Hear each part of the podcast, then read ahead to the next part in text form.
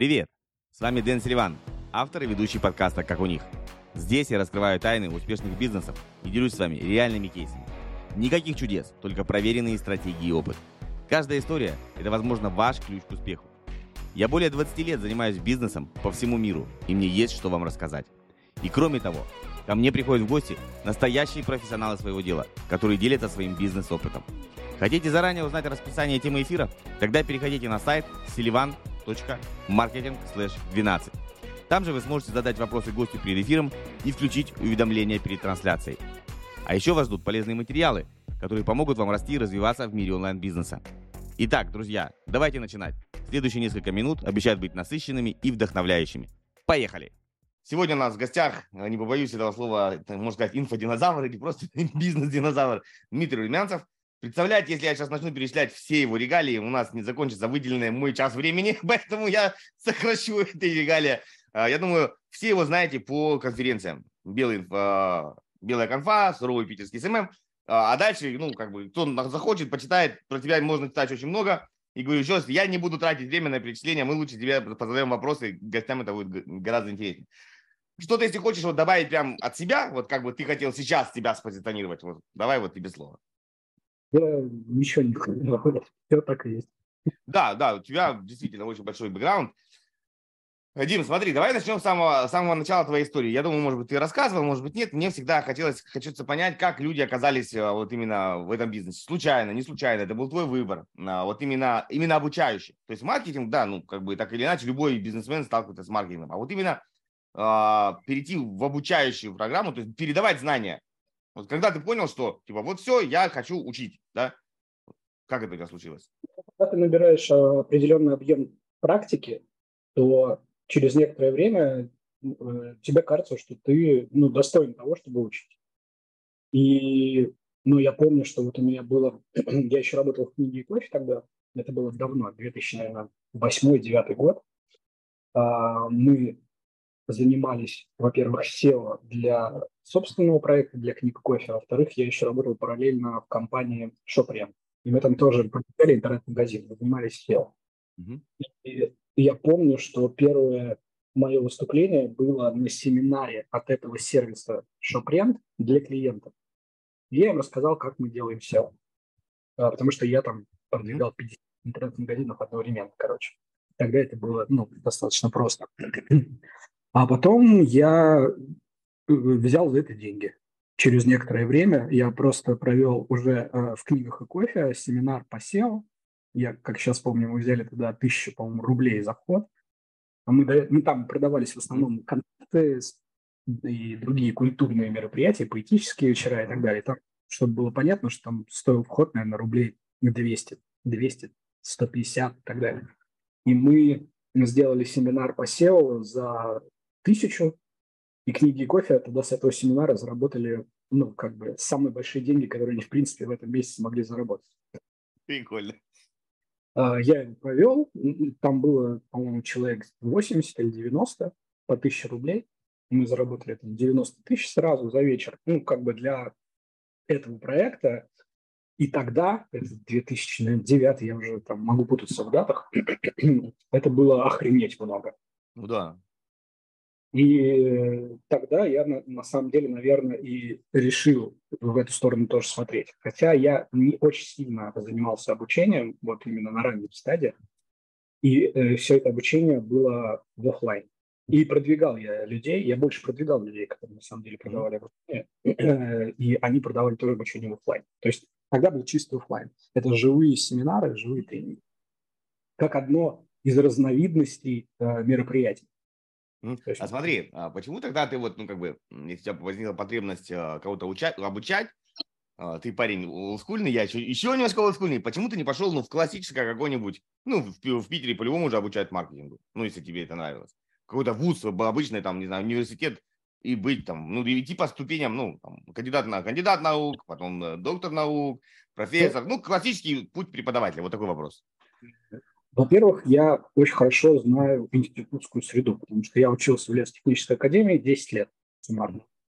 То есть я закончил аспирантуру, магистратуру, написал кандидатскую, не стал ее защищать, ушел из института. Как я, один в один. и, и я как бы отлично понимал всю эту внутреннюю среду. Если честно, меня это не тошнило. Ну, я как бы вообще, у меня даже мысли не было идти а, в ВУЗ и пытаться там что-то рассказывать про маркетинг и так далее. Тем более, ну, там все были вообще не про это. Ну, то есть они даже не понимали, а, профессора в нашей академии, да, не понимали, что когда мы с ними там общались, разговаривали и так далее, они э, как бы с мантами всегда разговаривали по определению, что я заработал раза в четыре, наверное, больше уже на тот момент, чем они. А это как бы профессора, не какие-то там кандидаты наук там и все остальное. И, ну, я плюнул, сказал, что нет, я как бы в эти игры больше не играю, ушел оттуда и э, навсегда для себя закрыл вузовскую, вузовское направление. Вот так вот. Да, да, вообще. И я, кстати, спустя много лет не жалею, во-первых, об этом. То есть mm. я не жалею о том, что я ушел из вузов. Во-второе, я не жалею, что стал заниматься обычным нормальным коммерческим образованием, где гораздо выше мотива- мотивация, на самом деле, людей учиться, чем mm-hmm. Вот. И у меня вообще к вузам большие вопросы есть после того, как я там пробовал 10 лет. Вот. И поэтому я, конечно, да, не собирался возвращаться, и я увидел, что ну а зачем? Я, если я могу за один раз заработать несколько зарплат профессора, зачем? Ну, это с точки зрения, да. А смотри, ну вот, допустим, вообще поговорим про образование в целом. А, оно же трансформируется сейчас, вот на твой взгляд, а, человеку все-таки, вот если он хочет получить профессию, нужно идти в институт или достаточно набрать а, навыковых как бы курсов, ну, неважно, или там быстрых каких-то вещей и получить то, что тебе нужно? Или все-таки эта база нужна, вот, на твой взгляд? А, ВУЗ штука хорошая в каком смысле? С точки зрения навыков, во всяком случае, там, где я учился в лесотехнической академии, а это все-таки ну, старейший вуз в Питере по направлению этому. А, с точки зрения навыков, навыков это полное дно. То есть ты реально не получаешь навыков во время обучения. Но ты получаешь другие вещи. Ты начинаешь мыслить критически. Очень хорошо начинаешь мыслить критически. Ты умеешь оперировать большим объемом информации. Ты на самом деле можешь э, умом решать очень интересные задачи, mm-hmm. потому что идет нагрузка. А в конце концов, ты можешь пересказывать информацию, которую ты прочитал, например. Это тоже факт. И я не жалею о том, что я проучился в ВУЗе столько времени. Я единственное, что могу сказать, что настоящее обучение началось в аспирантуре. То есть все, что было до аспирантуры, это было, была полная фигня. Это, было, это была разминка для того, чтобы уже в аспирантуре писать кандидатскую. Вот кандидатская – это была работа.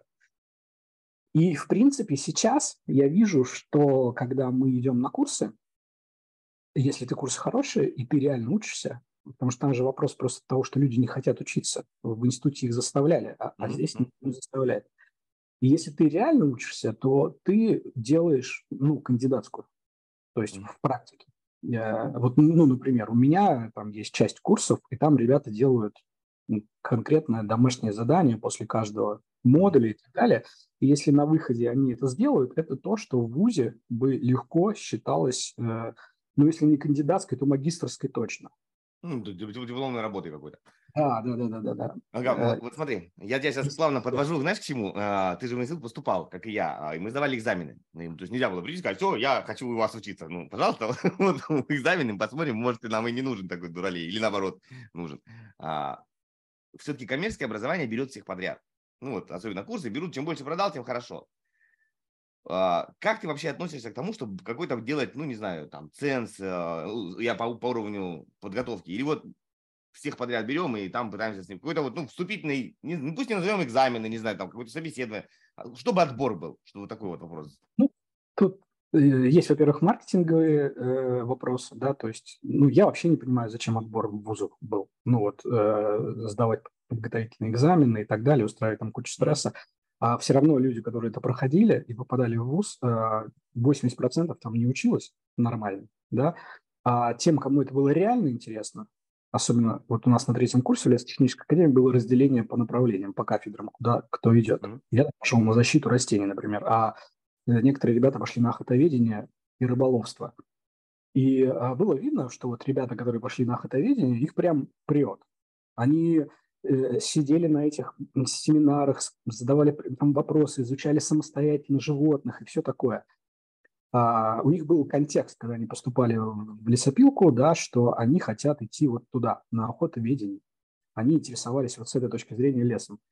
И а, если бы они не сдавали вступительных экзаменов, они бы точно так же бы круто интересовались бы этой темой, темой и очень э, глубоко бы ее самостоятельно изучали. То есть у них внутренняя мотивация бы не исчезла от того, что mm-hmm. они не справляются с экзаменом. И они бы совершенно точно, точно так же э, сдавали бы экзамены, изучали. Если человек хочет, он учится самостоятельно и решает задачи. Если не хочет, то ты его никогда не заставишь. И в вузы особенно тогда, когда я поступал, 98-97 год, там вообще там, от армии э, люди просто косили. Это был самый главный мотиватор поступать в ВУЗ, а не потому, что кто-то хотел идти в этот ВУЗ. Хотели идти в тот ВУЗ, в который можно поступить, потому что там все, пять лет ты учишься, тебя армию не трогает, потом можно пойти в магистратуру, потом в аспирантуру, и там уже 27. Вот и все, путь.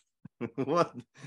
Окей. Ну смотри, Э, Дим, извини, что перебил. А, логика-то какая? Но все равно у тебя какие-то знания должны быть. Но вот у тебя курсы, то есть либо ты тогда должен делать курсы реально прям с нуля, с нуля, либо они уже, например, ну, то есть ты не рассказываешь азы каких-то вещей, понимаешь? Если, если ты, э, если мы это сейчас, я не договорил, если мы перекладываем а, все это на коммерческое образование, которое сейчас, делать входной ценз можно только на, ну, я считаю, что имеет смысл только на курсах, ну, грубо говоря, повышения квалификации. То есть тогда, когда ты э, собираешь уже тех, кто умеет много чего делать руками.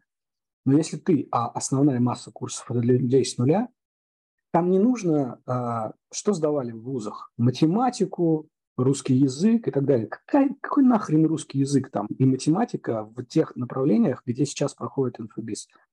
Там, ну, как бы нет. Естественно, если ты совсем там нулевой ну, ну, э, по математике и русскому языку, да ты, наверное, тогда и не дойдешь до этих курсов просто.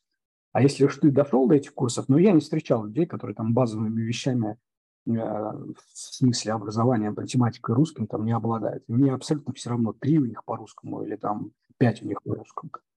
И, ну, я считаю, что этот фильтр входящий имеет смысл э, на курсах повышения квалификации. Если ты новичков берешь, ну, не совсем так. Окей, а у тебя, у тебя по, по твоей, если вот взять всю, всю твою линейку продуктов, можешь как-то разделить, сколько у тебя для, для новичков в процентах, не знаю, 20 на 80, а сколько уже что-то для апгрейда таких своих знаний? Я Тебе делаю, что больше нравится? Я делаю комплексные курсы, и с этой точки зрения, ну, я считаю, что у нас курсы для э, всех. Ну, то есть, mm-hmm. если ты как бы профи, ты, ты просто идешь там в модуле, который не для новичков. Если ты э, новичок, то там на первых модулях ты решаешь определенные задачи и все, и учишься постепенно. Но хотя по репутации, по тому, что нам дают в обратной связи периодически, по отзывам, которые там в интернетах, все-таки наши курсы воспринимают более, как более профессионально. Ну, то есть там не совсем для новичков. Ну, фиг знает. Я считаю, что все равно все, что новичок может освоить, он может освоить. Ну, не будем же мы снимать там единственное, ну, как сделать пост во ВКонтакте. Ну, как я считаю, что это уже совсем. Если новички – это вот такой уровень, то да, у нас такого нет. Ну, мы не учим базовым э, вещам в пользовании соцсетями, мессенджерами и так далее. Ну, у, у тебя, да, у тебя, я вот сколько смотрел твои программы, они, во-первых, очень подробные, и, во-вторых, когда ты читаешь программу, ну, не то, что коленки, ну, под, ну так понимаешь, что надо будет реально учиться. Не в смысле такой зашел, Дима там, хе-хей, и все, получай диплом. Ты так думаешь, блядь, надо выбрать время это и как бы, ну, реально жизнь себе, ну, по, настроить по-другому, потому что, ну, короче, придется учиться, вот я к чему. У тебя на курсах придется учиться, не получится. Зашел, посмотрел пять минут на, на туалете, полистал и типа, все, молодец. Вот, и поэтому у тебя курсы воспринимаются людьми, что ты правильно сказал, что, ну, короче, короче, все сложными, на взгляд, прям реально сложными, такими, такой воспринимание. Я говорю, угу. ну, зато они качественные. То есть, ну, мне не стыдно за все наши программы. Да, тут спору нет. У тебя программы хорошие. Тут, об этом мы даже не будем разговаривать. Как, в принципе, твои продукты все, и конфа, и все остальное. Тут прям на качество можно ставить. Такой. Вопрос тебе вот следующий. А, как ты относишься к, вот знаешь, вот то, что сейчас происходит, то есть инфобиз пошел немножко по пути, э, как бы сейчас так сформулировать, ну, люксование, люксование бренда. То есть, условно говоря, то есть мы даем, вот есть цена, и она формируется не сколько уже за счет э, материала, а сколько за счет, ну, брендирования, как Луи Виттон, например, да, то есть там себестоимость не ткани, а вот именно имени. И сейчас курсы начинаются внутри, как бы, они все одинаковые, ну, плюс-минус, да, даже мы не берем откровенное говно, мы вот условно говоря, плюс-минус одинаковые, но за счет пиаренного там автора э, цена начинает задираться выше, выше, выше, выше, и уже такое соревнование, по-моему, кто дороже продаст, у меня такое впечатление складывается. Вот как вот ты к этому относишься? У тебя, в принципе, не очень безумно дорогие цены, честно сказать. У, у нас, средние цены, да, демократичные. Ну, слушай, я, во-первых, считаю, что э, если ты внимательно посмотришь на цены этих курсов, то чаще всего это курсы по инфобизу.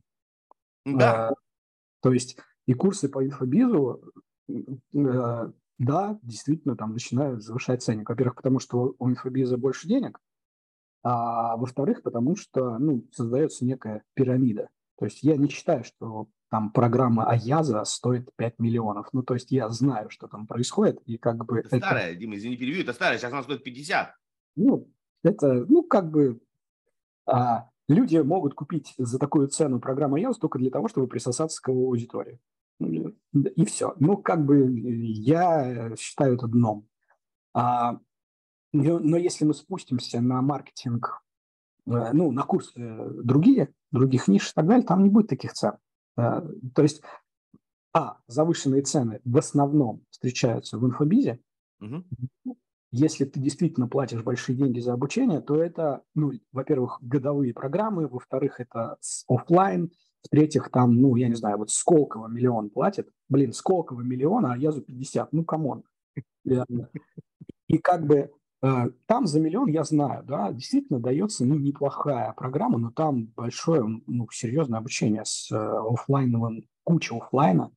Это не просто онлайн, ты смотришь курсы, а и то, и другое, там реально звездные преподы и все остальное. Но это, да, правда. Но я не знаю, платить за пересказ, я не знаю, книги Уокера запуск 250 э, косарей, ну, хорошо. То есть книга стоит 250 рублей, а люди идут за 250 косарей. Ну, как бы. Это только в инфобизе, мне кажется, возможно. А скажи тогда, то есть вот они же как аргументируют? Одно из, одно из э, аргументаций, что чем больше ты заплатил, тем больше воспринимаемая ценность того, что ты купил в твоих собственных субъективном, в своем собственном субъективном восприятии. И этому даже не сколько нам надо столько денег, только мы специально для вас стараемся, чтобы у вас мотивация была хорошая, чтобы вы учились хорошо. То есть как ты вот этот рычаг, который еще бизнес-молодость начала пропагандировать, там, купи машину в кредит, загони себя вот эти там каббалистические условия и э, там рвани, да, вот как бы. Вот. Как вот ты к этому рычагу, в принципе, э, за, по, по, заставление себя в такой, знаешь, экзистенциальный ну, не то чтобы прям кризис и тупик, но когда ты понимаешь, что над тобой висят кредиты, и тебе надо, вот, надо, надо, надо учиться и, и работать. Тут надо очень четко собирать статистику, потому что э, показывают же только удачные истории, mm-hmm. когда я платил там 5 миллионов и заработал, я не знаю, 20 миллионов. А то, чтобы ты мог не платить эти 5 миллионов, потратить их трафик и заработать еще больше, чем 20 миллионов, об этом не говорят. Э, но в э, других нишах или в даже этих же ниш, даже в инфобизе, а, скрывается, сколько людей, которые взяли кредит, попадают потом просто в кабалу. Они ничего не делают, и они ничего не могут сделать. Потому что новичок не сможет а, реально, кроме самых талантливых, ну, бывает действительно уникумы, которые прям жгут, работают и так далее, но новичок а, сразу не сможет ничего сделать, даже если он заплатит 100 миллионов. Потому что у него, ну, он просто не освоил как бы знаний никаких у него нет аудитории, у него нет практики, у него нет знаний и все такое. В инфобиз, например, тот же самый же приходит куча людей, которые хотят заработать денег, и при этом они ни хера не знают. Что ты продавать будешь? У тебя опыт в чем есть? Да ни в чем. Меня люди спрашивают, какую мне нишу выбрать, блядь? Как можно выбирать нишу в инфобизе? Если ты э, эксперт, то ты эксперт, да? Ты учишься, э, ну, то есть ты уже передаешь те знания, которые у тебя есть. Либо ты набираешь постепенно эти знания и превращаешь этот набор знаний в маркетинг. Но все равно для того, чтобы тебе этот набор знаний получить, тебе нужно будет ну, года, несколько лет точно. И э, меня вот спрашивают люди, а как новичку качать личный бренд? Я говорю, блин, ну, в смысле, а, когда человек вообще ничего не, не знает. Да, вот приходит начинающий маркетолог и говорит, как мне бренд качать? Я им говорю, никак. Ну, то есть у тебя есть единственный путь рассказывать о том, как ты растешь. Все. И это единственный твой метод. Но при этом ты этим методом будешь все равно несколько лет работать, прежде чем ты получишь доверие там, и все остальное. Uh-huh. А, а как бы все эти курсы продают сразу перескок по ступеням. Любой может, любой не может. И э, мы не видим отрицательных кейсов, поэтому у нас предвзятое понимание того, что люди, если заплатили деньги, они типа будут делать. Во-первых, не будут. Мне люди платили любые деньги и сливались. Да. Любые деньги даже за консультации платили и сливались. Человек может заплатить 400 косарей и не приходить на созвоны в наставничество. Нефиг делать. А, человек может заплатить 10 тысяч рублей, найти на складчине и делать и как бы ничего, э, то, то, есть, то есть тут корреляции просто нет. Есть внутренняя потребность или внутренний интерес. Угу. А то, что ты деньги заплатил, ну, легко вообще это обходится. Поэтому, ну, и для меня вообще, я не считаю, что деньги э, на обучение именно являются прямо мотиватором делать. Mm. Конечно, такие люди, я не говорю, что у всех это не является, но в целом это статистически недостоверно. Вот. И опять-таки, даже если люди деньги заплатили, они, у них не получается просто в силу объективных факторов, в силу объективных обстоятельств. Они не знают э, область. И поэтому, а чтобы узнать область, нужно дофига опыта набрать. А на это нужно время. И у них не получится. И они будут в долгах и в кредитах, и там есть катастрофа. Там люди квартиры закладывали. Ну, ну вот смотри, ты об этом и говоришь, что, что э, может быть, не для всех курсов, но для того же инфобиза получается, твои дословно слова, что невозможно новичку Э, стать сразу там суперпродюсером или там суперэкспертом. То есть, значит, какой-то должен быть ну, не то чтобы вступить на экзамен, ну, то есть понимание, ты вообще кто, да, если ты вчера работал, извини, там, дворником, и потом посмотрел рекламу блогера, что можно стать, взять в кредит 270 тысяч и стать быстро кого-то запустить, не факт, что это получится. Я про это и говорю, что ты можешь делать фильтрацию на входе для того, чтобы брать людей для повышения квалификации и отсекать тех, кто действительно там на уровне «как сделать пост». Ты можешь это делать, я же не говорю, что это нельзя делать. А, но тут сразу уже бабки приходят в историю, да, то есть ты делаешь э, запуск на 4000 человек на курс по продюсированию. В смысле? Я знаю по пальцам человек, которые реально могут продюсировать. Их десятки, ну там, ну, может быть, сотни человек вообще в России которые реально продюсировать продукт умеют. То есть они знают все процессы, которые нужны для того, чтобы э, запустить онлайн-курс и получить прибыль. А там продается какая-то простейшее паразитирование на теплой аудитории и, и как бы на огромный объем аудитории. Это все, ну, это профанация, обман. Ну, ну, оно работает, как бы так или иначе, вот ты правильно сказал, то есть надо найти я это называю такой формат э, залезть к соседу за яблоками. То есть найти яблоню, перепрыгнуть через забор, быстро ее натрясти, собрать, что упало, и убежать. Вот примерно так это выглядит эта схема. Нашел блогера, да. продал PDF-ку, поделил деньги и убежал, да, все. А, смотри, знаешь, какой еще вопрос тебе хочу задать? Он, может быть, и очевиден. А, у тебя все равно много форматов, которые ты в офлайне делаешь. Ну, начиная от конференции и так далее. Для образования, вот на твой взгляд, можно его совсем проводить онлайн и вообще вот без офлайна? Или какие-то элементы нужно оставлять, не знаю, и для чего, если нужно? Вот такое. Нельзя.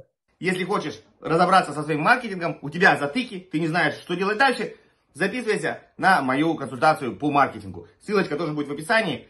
Связывайся, и мы все у тебя сделаем тип-топ. Приятного просмотра дальше. Нельзя. Первое – это комьюнити комьюнити усиливает людей объективно. Ну, то есть, когда ты лично разговариваешь с людьми, ты их очень хорошо узнаешь, это очень сильно влияет на результаты. Ну, то есть, как минимум, эти люди начинают обсуждать между собой то, что у них получилось, то, что у них не получилось, идет обогащение этой информации, и люди прям сильно двигаются дальше. Я просто это знаю, потому что там то же самое суровое. Он был в первый раз в 2015 году. И я знаю людей, которые были на первом суровом, которые есть сейчас на девятом, вот сейчас девятый будет суровый стали спикерами уже за это время. А это люди, которые уже там, ну, они, поста- они росли вместе с Суровым.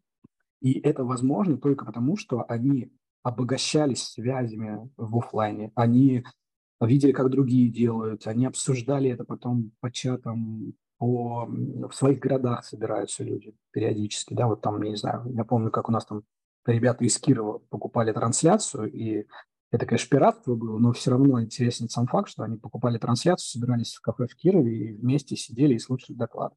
Понятно, что они потом это обсуждают, понятно потом, что они это обогащают, сравнивают с тем, что у них и так далее. И это правильно. Вот, то есть комьюнити обязательно после обучения, если есть после обучения комьюнити, это э, рост профессиональный у людей. Mm-hmm.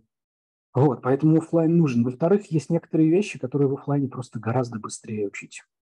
Вот мы делали высшую школу таргета в свое время, mm-hmm. когда еще не были заблочены основные каналы таргета, у нас был такой один, одно из направлений э, чисто трафик. И у нас там были интенсивы в офлайн. И люди садились за парты, за компы и сразу настраивали рекламу. Угу. Это эффективнее всех офлайн. То есть там кураторы ходят, смотрят, грубо говоря, что ученик там сделал за ноутбуком, угу. какое у него объявление, правит в режиме реального времени, и у человека сразу получается результат. Да, ему потом надо это запомнить, ну, не потерять этот результат mm-hmm. да, в дальнейшем, но с точки зрения обучения это гораздо круче, чем любые онлайн-курсы, где человек просто может в любой момент отвалиться, смотреть фоном, воспринимать видео как подкаст и, и так далее. Mm-hmm. Я в офлайне любого человека, вот любого, даже самого тупого, реально, если он будет со мной в офлайне работать, научу тем навыкам, которые у меня есть. А, я даже тексты человека научу писать, если он будет в офлайне со мной сидеть. И потому что это, ну, как бы можно заставить, можно с мозгами поработать, можно показать сразу на практике, можно сделать так, чтобы человек повторил, а потом попробовал сделать немножечко по-другому, то есть отклонение какое-то попробовал и так далее. А скажи, а это в чем, в чем магия? То, что можно сразу в моменте давать обратную связь или, или, ну, или в чем она? Скорость, скорость, сразу обратная связь, химия между учеником и преподавателем, если она получилась. Если брать там некоторые психологические приемы, то э, неудобно, когда ты отстаешь в офлайне, тебя все видят. Ну, то есть, грубо говоря, ты в онлайне присутствуешь в групповой работе, например, вот любят же сейчас там на десятки, на пятерки разбивать mm-hmm. и так далее. Ты сидишь в десятке онлайн, тебя никто не знает. Даже если ты, блин, там э, выходил в Zoom с э, открытым лицом и все остальное, всем пофигу. Ты где-то там за тысячи километров, и ну, ты не стал проходить десятку, и пофиг. А в офлайне, если ты в десятке, то ты со всеми перезнакомился, все тебя узнали как человек, у тебя дружеские связи могли, тебе захотелось, может быть, поддерживать группу и ты по-другому совершенно мыслишь, по-другому а, реализуешь все, что вам сказали. Тебе стыдно а, как бы выходить из группы, ты прям сильное неудобство чувствуешь, если ты отстаешь. У нас люди в офлайне, когда работали, у них истерики были. Это просто показатель того, насколько сильно это ну, влияет. Люди плакали за партами, что у них там не получается, они отстают, у других получилось, у меня нет. И наши там преподы, и психологами в том числе работают. Ну, Прикольно. то есть это совершенно другая стратегия. Ну, надеюсь, я... вы их не, не били, да? Надеюсь, вы их не били, чтобы они плакали. мы, мы, мы, мы не жестко, как бы ничего, ну, не получилось, не получилось, но просто сам факт, понимаешь, что люди не понимают, им неудобно, они рыдают и так далее.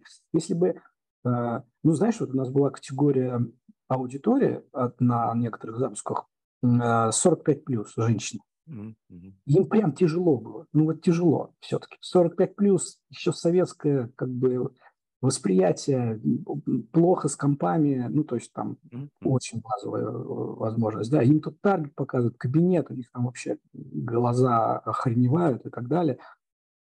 И вот с ними были прям проблемы. И там истерики были в том числе. И как бы это, если бы она сидела в онлайне, она бы просто слилась. И все. Mm-hmm психологически отключил экран, ушел из группы, никто тебя не вспомнит, деньги возвращать даже люди не будут, ну, потому что не получилось не получилось. У тебя внутреннее гораздо более спокойное состояние. А в офлайне нет, в офлайне ты не можешь, на тебя все смотрят. А скажи тогда, а у тебя, почему ты не уйдешь э, полностью офлайн? Ну, в Питере, как минимум, много народу, и люди могут туда приехать.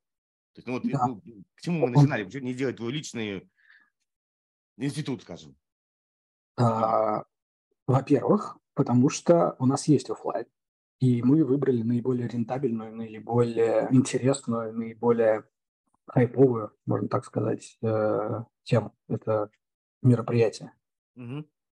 А, и это сплачивает комьюнити намного сильнее. А, во-вторых, курсы в офлайне вести тяжело. Это я в онлайне могу записать лекции в удобное время, грубо говоря, там, вы, выделив себе время в студии, дома студия стоит, и делай, и пиши, когда тебе хочется. И ты э, не привязан. Mm. Уроки, ну, записал, выложил, записал, выложил, все нормально. А в офлайне не. В офлайне ты пришел, и ты, блин, должен стоять. И ты не можешь там быть в плохом энергетическом состоянии, а, приходить там позже и так далее. Нет. Для меня это очень серьезное ограничение свободы. Делать это в плане, когда это другие люди делают, mm-hmm. так там тоже преподаватели mm-hmm. также не, не любят ограничения свободы. Настоящий спец а, вот у нас читали, ну, так у нас читали интенсивы раз в неделю, ну, там не раз в неделю, а там, а, когда проходил запуск, этот запуск шел в выходные. То есть за три дня люди просто зарабатывали там нормально, столько, сколько они зарабатывали с клиентов за несколько месяцев. И как бы и все. Это быстрый заработок, только три дня. Но они бы не стали вести эти курсы, если бы каждую неделю, mm-hmm. например, каждые выходные нужно было приходить. Mm-hmm. Я, собственно, считаю, что та же самая бизнес-молодость в том числе развалилась, потому что они перебрали офлайн. Ну, то есть они как бы очень много э, сами ездили, сами выступали, даже несмотря на то, что им нравилось, и они как бы сдохли на этом. Это выгорание огромное произошло. Это, офлайн это тяжело. Тяжело для преподавателей в том числе. Как там учителя в школе как бы каждый день приходят и одно и то же повторяют, для меня вообще загадка. Загадка, да? Как бы не смог. Тем более за такие деньги. Ну, со школой, да, я соглашусь. А, ну, так, так или иначе, смотри, про, давай вернемся в твою вторую часть, не вторую, а одну из частей, которая ну, мне больше всего нравится, конференции. мне больше нравится. Что мне нравится формат, знаешь, такой, когда ты ну, не то, что дайджест, ну, то есть, а про это рассказали, про это рассказали, то есть, никогда вот прям ну, одно и то же, а интересно, то есть, сразу как бы восприятие по-другому. На момент э, создания конференции, вот, вот в самом начале, если вернуться, уже какие-то были у тебя, ну, где ты брал аналогию, что вот я хочу сделать там вот это или вот так вот? Мне вот интересно, как... Я с мероприятиями работал 20 лет. Я с мероприятиями работал больше всего в своей жизни. В 99 году я сделал первые фестивали и первые концерты. Я начинал с культурных событий. 99 год. Тогда еще интернета не было. И мы делали концерты, квартирники, э, фесты, студенческие фестивали и так далее. Ну, смотри, фестивали, они, они же не совсем там коммерческие, так скажем, или не коммерческие. Не, мы брали деньги за вход, ну, мы какие-то деньги зарабатывали, но, естественно, это было немного. Такая это и сейчас немного. То есть там сейчас для того, чтобы на концертах зарабатывать столько же, сколько и в инфобизе, ну, нужно очень сильно постараться. И э, с этого просто началось. И я очень много был в офлайне. Потом пошла мода на тренинги, семинары. Uh-huh, uh-huh. Э, в книгах кофе мы стали проводить. Я говорил, да. Да, да, ты говорил вначале, да. Да, и свои, и чужие. И, и за это люди были готовы платить, и готовы были платить больше, чем за концерт. Ну и все. И, и тут стало ну, ясно у тебя из этой книги и кофе перешло в, а, в суровый и в белую конфу. Вот от, условно говоря, из такого маленького формата выросло что-то нечто большое, да? Ну, назовем это так. Но ну, книги кофе это не совсем маленький формат. Ну, книги кофе это... Не конфа, когда такое там много, много залов, много там, да, спикеров. То есть, ну, какое-то ламповое мероприятие. Ну, да, книга кофе это были обычно на 100-200 человек мероприятия. Но просто их было очень много, поэтому Угу. Тут как сравнивать? То есть, если мы суммарно за месяц возьмем количество людей, которые приходило в книги кофе, их тоже были тысячи, потому что там каждое мероприятие собрало, собрало свое целевое аудиторию. И на каждом из них было там 80, 50, 100 человек, и за месяц это много. Да, ну, ну, у тебя, ну, получается, все равно приходили те, кто там а, ну, жили так или иначе, потому что на, на конфуз слетаются со всего, не знаю, Союза, мира и так далее. Приходили те, кто был в Питере. Ну да, в этот момент со всего Питера собиралась а, туда, на концерты. На конфу, конечно же, мы сделали общероссийскую историю. Да-да-да, вот здесь. А... Ну, связь тут прямая, да, естественно, это все выросло, потому что я дофига времени э, управлял рекламой и сбором артистов книгах кофе. И, ну, там артисты, да, ну, музыканты, э, поэты, артисты прямые и так далее. И мы в, вышли в в результате уже с Наташей в суровый постепенно. Это твой партнер, который, который делает э, конференции, по-моему, прям отдельный канал у тебя есть, который посвящен конференции. И ты как раз... Давай вот в эту сторону посмотрим. Ты, а, не помню, у кого-то выступал, и говорил, что искать рекламу на узкие ниши, вот, вот условно ты приводил пример свою конкретную нишу, что для организаторов конференции очень сложно. А, вот твой совет вот сейчас, а, с учетом всего, что произошло, а, для людей, у которых действительно узкие такие проблемные, ну не проблемные, узкие ниши, но они могут быть денежные, вот как им сейчас себя продвигать, на твой взгляд, вот, на примере твоем, вот конкретно твоем примере про конференции? Яндекс Директ пока. Ну, то есть это единственный источник трафика сейчас, если ты уходишь в узкую нишу. Яндекс Директ, да? э, ну, ты в РСЯ запускаешь рекламу с оптимизацией за цель э, и даешь офер, который нужен именно этой целевой аудитории узкой. И ты найдешь с помощью Яндекса, ну, как минимум больше, чем в других источниках. Ну и ВК еще остался, потому что в ВК можно очень хорошо узкую аудиторию нарезать с помощью парсеров. Это да но они как бы немножечко падают постоянно, поэтому э, я бы больше ставок сейчас все-таки делал на директ и выводил бы в телегу. Ну, то есть и поиск, и РСЯ, то есть два, два, обе связки, да, то есть и то, и другое. Я поиск даже не включаю. Зачем? РСЯ, там гораздо больше охвата и смысл. То есть люди, все равно те люди, которые вводят определенные поисковые запросы, они э, попадают в РСЯ. Это, это да, то есть ты вот прям, прям поиск ты не любишь. Мы зафиксировали. Дмитрий Рубянцев поиск не любит. Ну, это просто неоправданно дорого по сравнению ну, с... Это дорого, да, да, это соглашусь. А, смотри, да, давай вот в сторону ВКонтакте, ты его упомянул, э, твое мнение. Они сейчас пытаются, на мой взгляд, э, ну не то, что прям ну, захватить рынок, он и так его захватывать нечего, ну такое сделать большую такую махину и забрать все, что можно было в других сетях и пытаться там все сделать ВКонтакте. Вот, начиная там от YouTube, условно говоря, кончая Инстаграмом и чем угодно. То есть такую большую. Ты веришь в что способно сделать некий сервис, который действительно все заменит, что люди, что у него будет вторая жизнь, так, так в основном тебе вопрос. Ты вообще веришь в контакт? Скажем так, у нас есть э, безусловный лидер Telegram. И чем дальше, плюс после появления Stories, тем больше он будет лидировать. Я уверен, что Telegram уже будет тяжело догнать. Но э, у нас есть как бы трафик тот же самый. И вот есть Яндекс, который охватывает до 80 миллионов человек. С их алгоритмами, которые научились э, делать рекламу, не хуже, чем обучение в инсте, mm-hmm. когда вложила. И если ВК сможет повторить то же самое, то есть если они смогут научить свой искусственный интеллект э, точно так же находить целевую аудиторию, как Яндекс, то у ВК может появиться вторая жизнь, потому что ВК охватывает не меньше аудитории, э, чем Яндекс.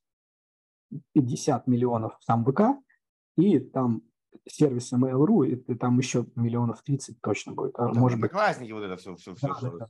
Все, все, все вместе, что там есть.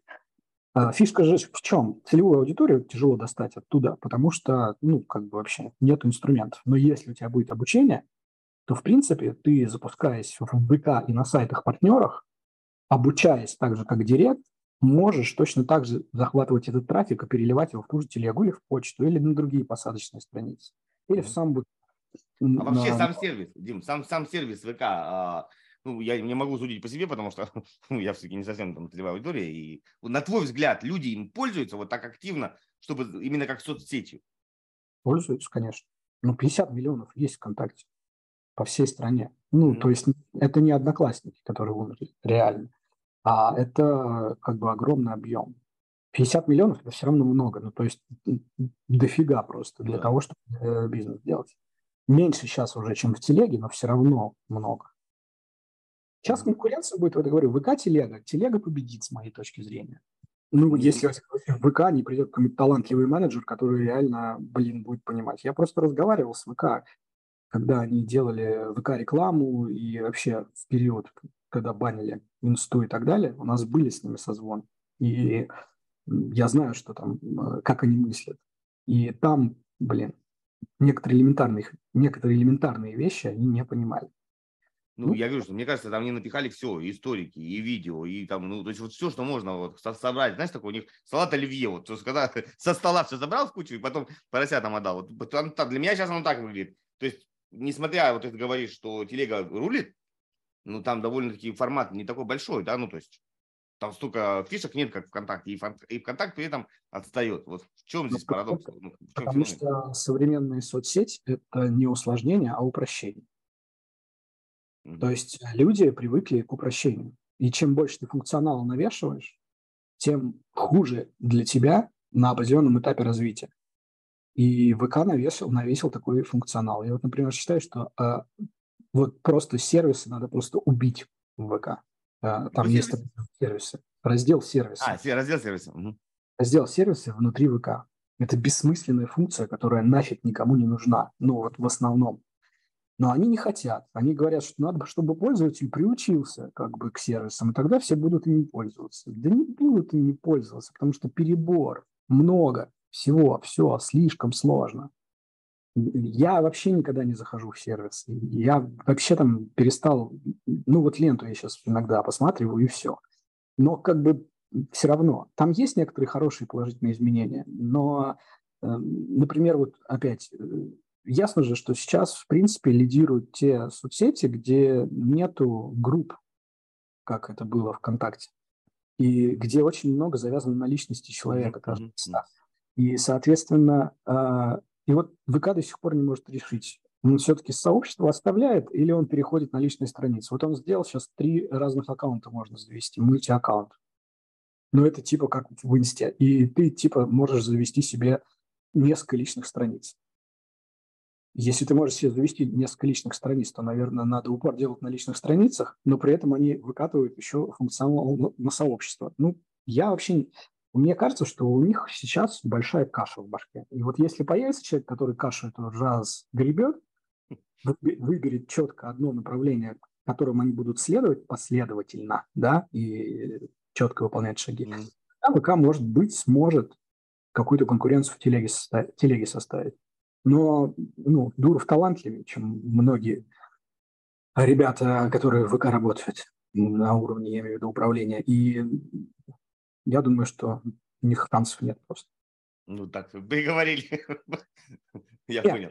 Смотри, тут надо четко понимать, нет шансов с точки зрения того, что Телеграм их обойдет. Хайп будет на стороне Телеграма, внимание людей будет на стороне Телеграма. Но это не значит, что ВК лишится своих 50 миллионов пользователей. Там все равно останется, ну, может быть, там они упадут там на, на десяток миллионов, но это все равно много э, людей будут им пользоваться. Mm-hmm. Новое поколение уже не будет им пользоваться. А вот старое поколение, наше, да, там 30 плюс, они многие будут оставаться в ВК. И, соответственно, с ними можно будет работать и получать тут деньги. Мы зарабатываем деньги из ВК, много денег. Ну, то есть одни рассылки нам дают просто до хрена выручки. Mm-hmm. Как бы не забрасываем. Тут надо очень важно понять, потому что я понимаю, что люди там будут слушать. И да. Игнатов сказал все. Да, да, ВК все. Ну, как бы нет, не все. Ну, просто лидерство будет у телеги. Я понял. Дим, смотри, тогда такой вопрос. А, мы с тобой до эфира говорили. А, сейчас получилось, что многие сервисы, особенно ну, социальные сервисы, отключились. Ну, или там по разным причинам. И с, одной, с одной стороны отключили, или они сами отключились. А какое твое видение, вот куда, вот на твой взгляд, если будет продолжаться, вот как продолжается сейчас по, по, по сервисам, а, куда движется инфобиз э, российский и насколько он станет э, изолированным и не похожим на любой другой мировой. Вот как в Китае, например, все завязано на WeChat. Да, и вот, например, ни ты, ни я не понимаем, как там все это работает. Ну, я э, периодически, когда езжу, у меня WeChat есть, ну, как там что-то сделать, я вообще не представляю, да, если мне скажут, сделай инфобиз в Китае, и я хрен знаю. Вот не будет ли что-то подобного, вот, на твой взгляд? Если хочешь прокачать э, свой офер, свою целевую аудиторию, разобраться в бизнес-процессах, короче, тут настроить маркетинг от А до Я, от А до З. Э, можно записаться на консультацию, ссылочка тоже будет в описании. Приятного просмотра.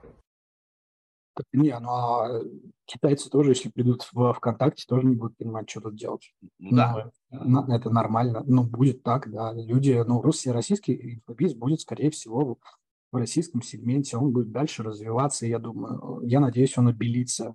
Обязательно, наверняка придет государство с лицензированием.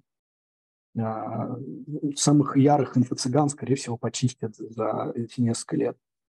Вот. И, а, и будет на внутренний рынок работать, на рынок России СНГ. То есть рынок СНГ это никуда не делся. Нет, это понятно, я, я про сервисы, то есть, условно, там, Тинчат, там, ВКонтакте. То есть, мне такое впечатление складывается, что... инфобиз продаваться?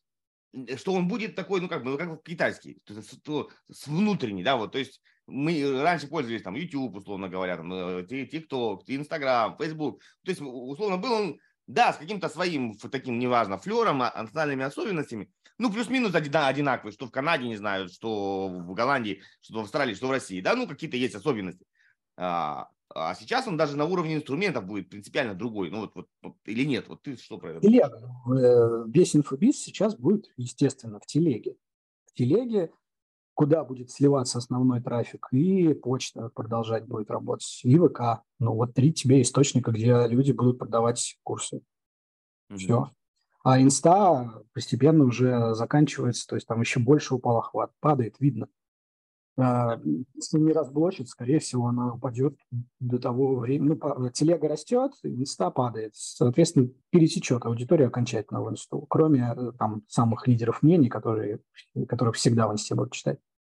Вот. Ну, в целом. И э, YouTube тоже могут забанить, кстати. Вот, да, да. Я удивлен, что его еще не забанили. Для меня это было. Я думал, что его забанят вообще одним из первых но что-то не получилось, не стали. Но сейчас по косвенным признакам как бы многое чего готовится к тому, чтобы YouTube забанить. То есть я вообще не уверен, что он выживет. Вот. И, соответственно, что у нас? Телега, ВК останется. Телега, ВК, Яндекс, почта. Ну, а телегу тоже, тоже помнишь, ее довольно-таки долго пытались банить, она тоже была под запретом. Сейчас явно договорились здорово. Это совершенно очевидно. То есть телегу ну, то есть не, сейчас, не сейчас WhatsApp собирается канал выкатывать. И mm-hmm. уже была история, что если WhatsApp в России выкатит канал, то его забанят. Потому что это попадает под распространение информации. То есть э, банили за распространение информации. Канал – это типичное распространение информации, но телегу не банит никто. Хотя это мировой сервис, где украинцы вообще э, любую пропаганду могут рас- распространять. Это значит, что э, с телегой договорились, и там много наших, и мы тоже влияем на инфополе. Нас там Дуров не трогает никого, даже самых ультра-пропагандистов. Вот, и все, и поэтому сервис работает. А YouTube mm-hmm. трогает, они перебанили там все альтернативные мнения пророссийские. Соответственно, ну, постепенно говорю, доиграется YouTube, мне кажется. А если не доиграется, ну, значит, через YouTube еще можно будет органикой как-то действовать, хотя mm-hmm. там реклама теперь. Тоже. То есть, mm-hmm. если пытаться, попытаться обобщить и подытожить, основной упор на телегу, ну вот если мы даешь совет а, экспертам и э, куда развиваться.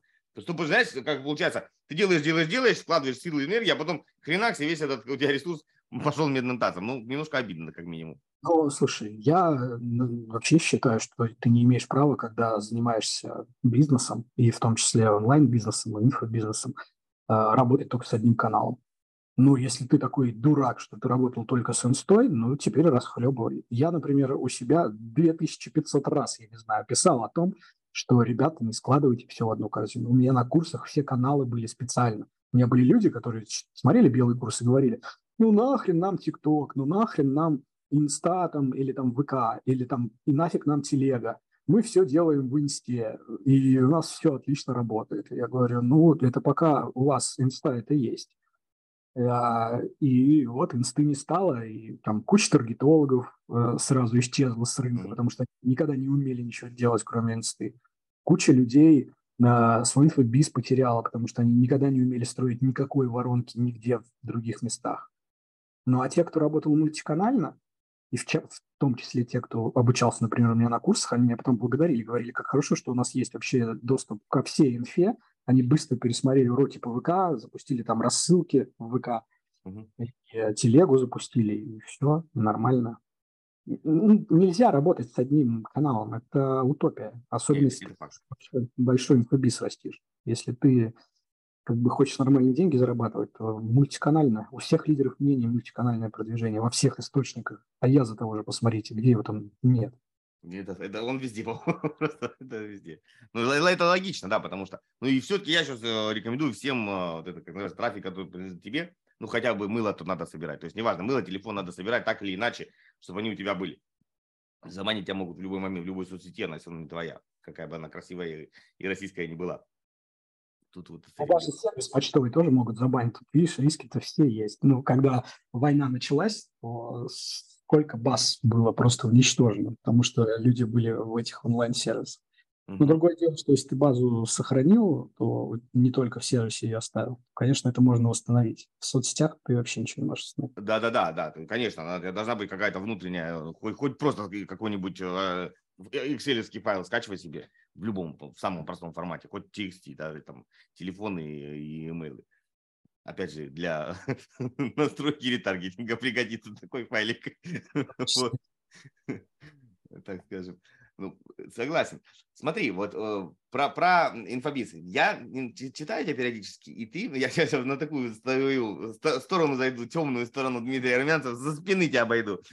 Ты э, ну, не то чтобы критически э, относишься к, к американскому инфобизу, бизу, но без э, пиетета, так скажем, да, без э, обожествления и какого-то такого. Ну, давай вот так вопрос тебе поставлю. Так или иначе, все равно весь инфобиз, ну, это мое мнение, это можешь не соглашаться, э, родился в Штатах, а там он развивался или, в принципе, маркетинг оттуда пошел. Э, да, некоторые вещи в России и там в СНГ по-другому воспринимаются, и не все работают, я согласен, но а, источник все равно там. То есть мы не можем говорить, что он придуман, не знаю, в Бразилии или в России или, или где-то угодно. То есть вот, вот, вот твое мнение вообще, в принципе, о, про родителей. Вот смотри, смотри, источник футбола – это Англия. Угу. А лучше всех в мире играют Франция, Испания, Германия. Да? Несмотря на то, что источник футбола – Англия. Родоначальник чего-то не означает того, что дальше на дистанции он остается этим родоначальником. У нас может быть как угодно источник в современном мире, я имею в виду, но этот источник может перестать развиваться. Американцы перестали развиваться. Я не знаю ни одного маркетингового вообще. Я даже могу тебе сказать, что если ты внимательно поизучаешь сайты, например, то ты охренеешь от того, насколько люди на отъебись их делают. То есть у нас так, с такого сайта просто бы ничего не продавалось. Там есть сайты, например, это просто статья. Ну, большинство сайтов очень а, Почему ты думаешь, что не, вот, не делает? Почему что значит развивается, не развивается? Вот, вот вопрос. Если он работает, вот, условно, не знаю, вот пульт, он работает. Зачем мне его усложнять, если он работает? А, усложнять, э, может быть, не нужно, но э, как бы всегда появляются новые идеи, новые технологии, новые приемы и все остальное. Ну вот, например, появился, когда ManyChat. Это, кстати, наша разработка, если что. И э, там появился мессенджер маркетинга, маркетинг мессенджер. И ну, у нас уже тогда был Сэндлер, э, который делал, которым делали абсолютно то же самое. И ничего, я специально смотрел э, и переводил. У меня, почему я об этом говорю сознанием дела? Потому что мы же все время в поиске контента качественного. Mm-hmm. И у нас есть переводчики, естественно. И э, вот один из видов контента, который мы у себя на площадках там публикуем, э, перевод. Ну, желательно, чтобы были да, переводы. Угу. И мы с тем, что мы вообще не можем найти ничего. То есть никакого просто нормального, профессионального контента на уровне российском, чтобы не стыдно было, нам было не найти. Ни в ивенте, ни в инфобизе, ни в маркетинге, ни в SMM, нигде, в тех направлениях, в которых мы работаем. Угу. Показатель. Люди пишут просто какое-то фуфло поверхностное, и все. И потом, когда ты начинаешь изучать, объективно изучать, знаешь, вот это, это, наверное, я бы даже сказал, что у нас вот этот пиетет перед э, американцами, да, в том числе, я сейчас, там не только американцы, в Европе все то же самое, э, он исходит из того же самого, что у нас происходит, происходило до определенных, э, до определенного этапа в государстве. Вот мы в рот смотрели на Запад и считали, что на Западе все круто. Пока ездить не начали, пока не посмотрели внутри, пока не попробовали бизнес там делать.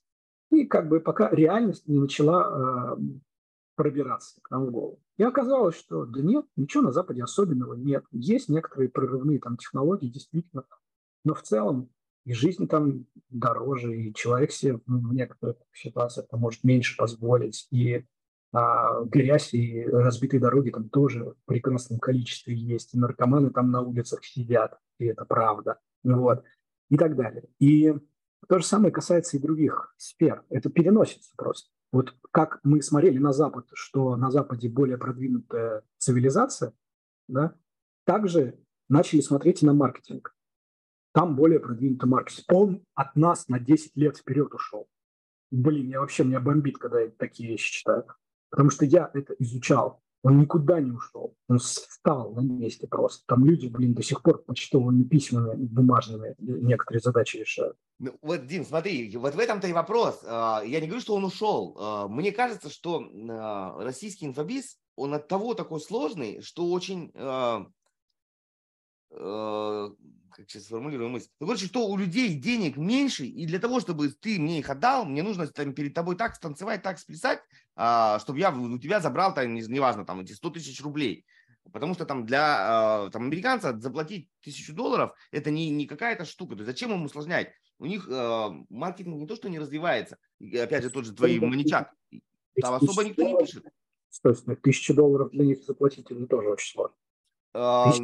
Во-первых, оно все идет в кредит, ну, честно, то есть там не за тысячу, то давай так, курс, который будет стоить штуку баксов в Штатах, и курс, который стоит тысячу долларов в России, да, одинаковая цена, а, количество касаний и количество вокруг тебя танца с бубном в России будет в разы больше, ну, сто процентов.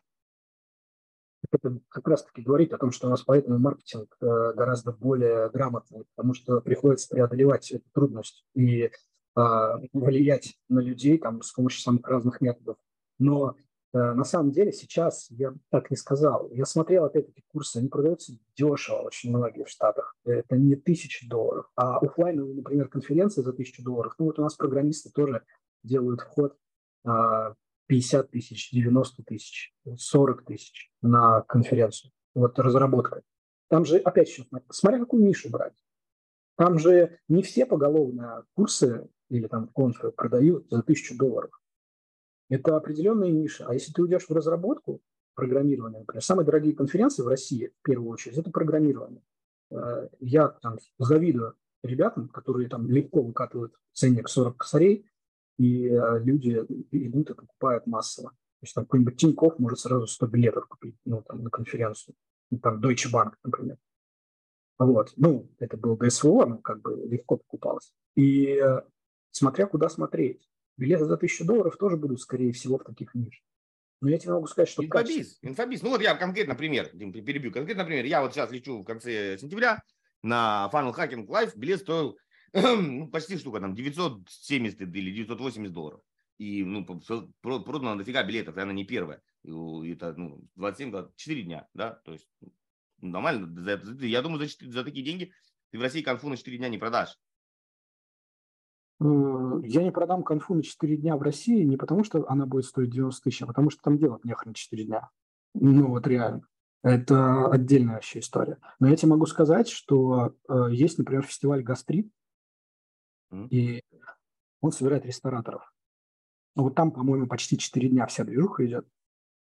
И э, у них билеты есть, которые стоят дороже, чем 90 тысяч. И у них даже есть специальный отель, куда продаются билеты только владельцам бизнеса. Они стоят, по-моему, больше сотки. Э, я точно не помню ценник. И там собирается свое комьюнити. Там 5 тысяч участников, 5 тысяч человек да, покупают билеты. И э, там есть э, вот отдельная гостиница, где только владельцы бизнеса, только владельцы ресторана. И они там платят большие бабки и тусуются только в этом отеле. То есть сразу, да, а за счет отеля идет сбор элитной аудитории, крутое комьюнити, там бухают, естественно, в всех этих движухах и так далее.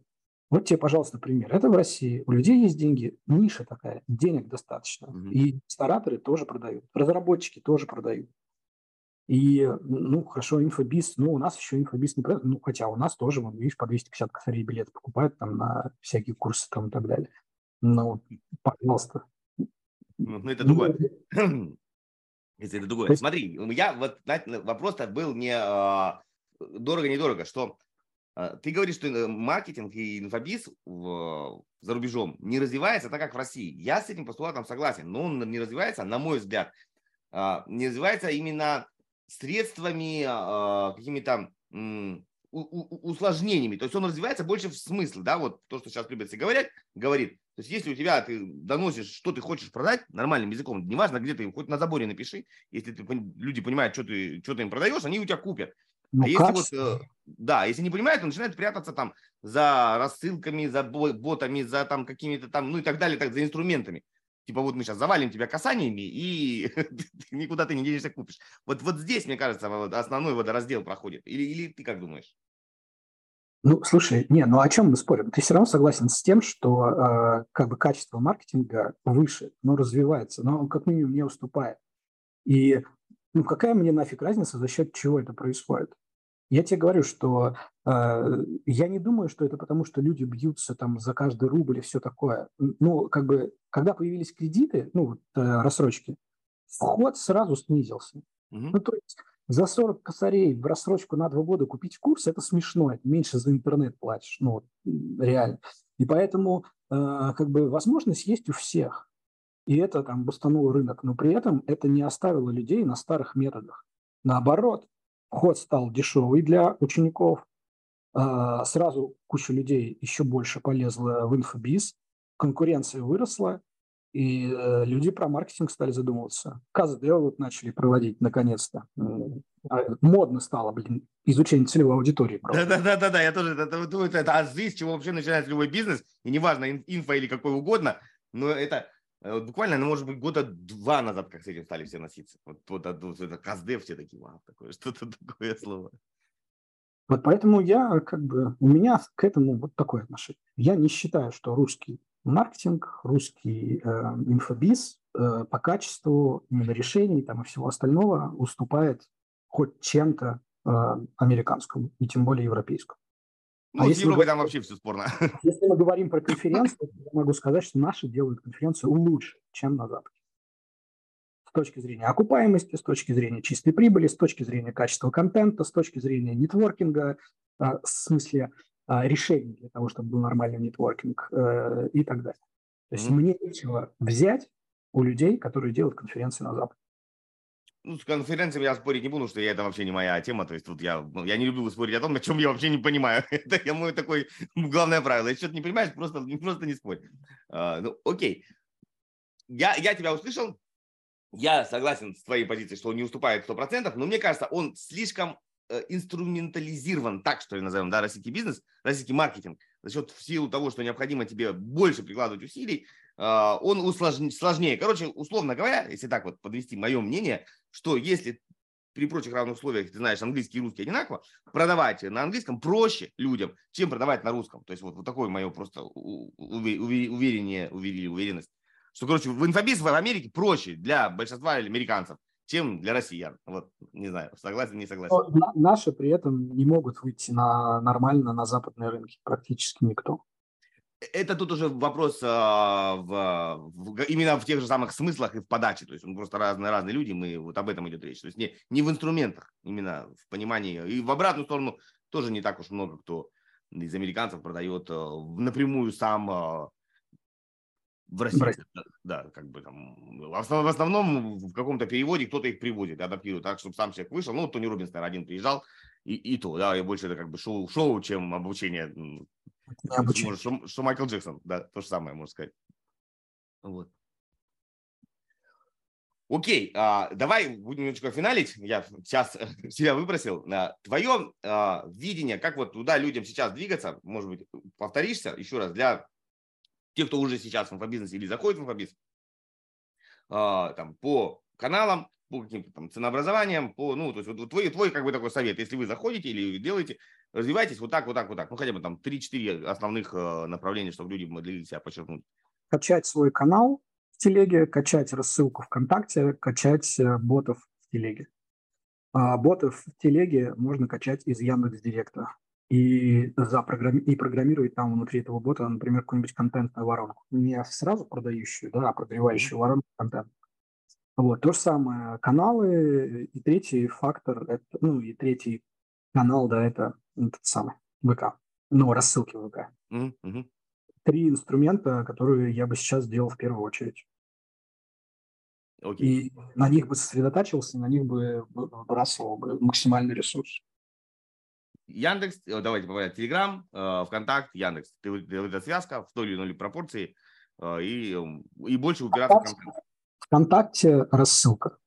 То есть тут надо понимать, потому что не просто сообщество там ВКонтакте качать, это не то, а именно рассылки качать, потому что там открываемость до сих пор очень высокая, и там 60-70% может быть открываемость, и набирать там на лид-магнит аудиторию там по-прежнему клево. В Телеграме то же самое, говорю, что хорошо то, что телега очень хорошо связана с директом. А в директе можно найти самые удивительные сегменты и там куча настроек хороших. Я прям на пассажок задам тебе маленький технический вопрос. Я не, не разбирался, поэтому вот э, тебя спрошу. Э, директ сделал какую-то такую связку, что ты можешь прям канал свой там, Телеграм ты это, это тестировал, это работает, это нормально, это вот или, или что Да, я, писал об этом, я даже писал об этом пост. Я тестировал. Нет, это не так работает хорошо, как, например, мастер компании uh-huh, uh-huh. Магнит или экспертный режим в Яндексе на Магнит. 300 а, рублей у меня подписчик обошелся. Ну, это как бы не очень ну, хорошо. То есть пока это не панацея, да, пока это не волшебная кнопка. 1070 я потратил. У них просто оптимизация идет там за так называемого вовлеченного пользователя, и она не оптимизируется по конкретной подписке. Mm-hmm. Вот в чем хороша оптимизация в боте, что ты можешь при, по большому счету по конкретной подписке оптимизировать алгоритм. То есть если человек там бота запустил, система запоминает и обучается. А в канале, а, если человек перешел, в, ну вот это то, о чем ты спрашиваешь, если он перешел в канал, посмотрел там какие-то посты, но не подписался, это все равно считается вовлеченной конверсией, так называемой. Mm, я понял. И я как думаю, бы обычно...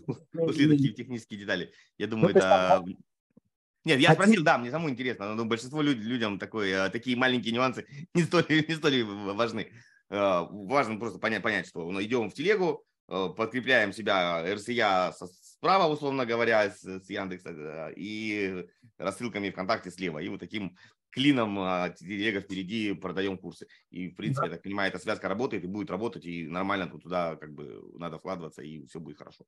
Вот да. такой у нас был совет от, от метра, от метра российского инфобизнеса. Спасибо тебе огромное. Пожалуйста. Мне было очень интересно, действительно, познавательно. Я надеюсь, я тоже э, что-то вспомнил о себе, что давно не вспоминал. Тоже как-то, может быть, ретроспективно на себя посмотрел молодого, потому что мы уже не молодеем. Вот. Спасибо тебе огромное. Желаю всего хорошего дня и вот удачных выходных, скажем так. Вот. Спасибо. Все, давай тогда. Пока-пока. Спасибо огромное.